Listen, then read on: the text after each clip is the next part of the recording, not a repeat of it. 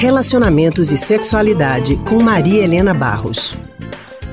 Maria Helena é psicóloga e psicanalista do Centro de Pesquisa em Psicanálise e Linguagem, CPPL. Vai falar com a gente sobre relacionamentos e sexualidade. Maria Helena, boa tarde para você. Obrigada por conversar com a gente no Rádio boa, Livre. Boa tarde, Anne. Boa tarde, Raul.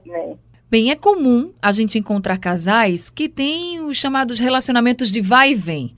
O namoro termina e começa de novo, e termina e começa de novo, e assim acontece várias vezes. Esse namoro de idas e vindas pode indicar que uma das pessoas tem medo, por exemplo, de ficar sozinha? É, veja bem, é, esse, é, o fato de terminar e tentar retomar o namoro pode ter várias causas, né? A gente não pode dizer que aí se trata da, da dificuldade de ficar sozinho. É uma das possibilidades, sim, não é? Eu acho que hoje ainda vigora essa ideia de que você só é feliz se tiver um relacionamento amoroso, né? Tem sido desconstruído isso, mas muito aos poucos, né?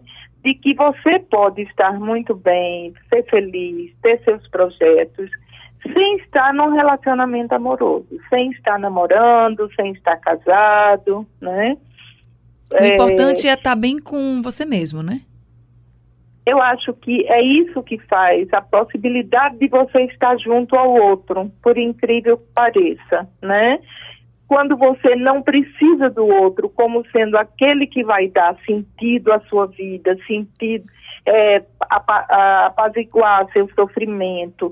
É claro que a relação amorosa tem essa, essa é, possibilidade, né, de você se sentir mais amparado, mais próximo do outro, mas quando você fica dependente de uma relação dessa forma, a tendência é você exigir demais do parceiro, não é?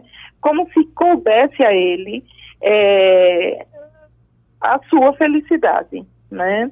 A sua felicidade tem a ver com você na partilha com o outro.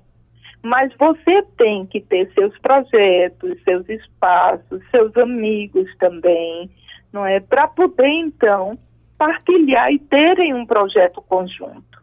Veja, porque tem gente que não sabe mesmo ficar solteira, que Uhum. Mesmo que termine um relacionamento e não vá voltar com aquele mesmo relacionamento, mas já tem que conseguir logo outro, porque não consegue ficar sozinha, não sabe viver sozinha. Isso seria, por uhum. exemplo, um traço de personalidade? Não, é, quer dizer, num certo sentido fica uma forma de, de, de ser, não é?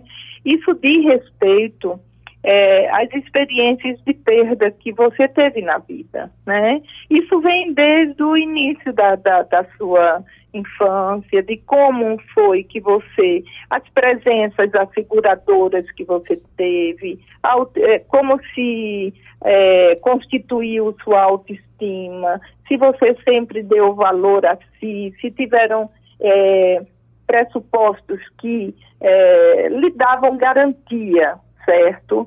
É, então, ficar sozinho pode remeter a uma solidão profunda em pessoas que tiveram experiências precoces de separação, de luto, de perdas, que não, não conseguiram elaborar inteiramente, entendeu? Então, essa é uma história que aí você precisa dar conta sozinho. Né? Normalmente o que ajuda muito nesse momento é você estar tá numa terapia, você ter um espaço de fala para construir isso, para identificar o que, é, o que é que lhe torna tão frágil não é? Quando você está só. Que sentimento de desamparo é esse que faz com que você não consiga, né, estar sem um parceiro, né? Eu acho importante que às vezes não se trata é, só de um parceiro para a gente conseguir ser feliz. Eu acho que o mundo público, a cultura, a interlocução na cultura em geral, né, no teatro, ir para exposições, participar de grupos de música, tudo isso são é, as amizades, né, são fundamentais para dar essa consistência também, essa consistência pessoal, emocional, que faz com que você se sinta assegurado na sua vida, entendeu? E possa, então, é, entrar em contato com o outro sem uma dependência absoluta. É se sentir acolhido, né, com os amigos, é se sentir satisfeito, uhum, preenchido, uhum. para para não ter que ficar Exato. sempre dependendo e ir atrás de um relacionamento, porque isso é até muito perigoso, você pode até começar a ter um Com relacionamento certeza. que nem é. seja tão bom e lhe traga tanta felicidade. É. Tá certo, Com Maria certeza. Helena. Muito obrigada, viu? Obrigado, Maria Helena. Conversamos então com a psicóloga e psicanalista do Centro de Pesquisa em Psicanálise e Linguagem, CPPL, Maria Helena Barros.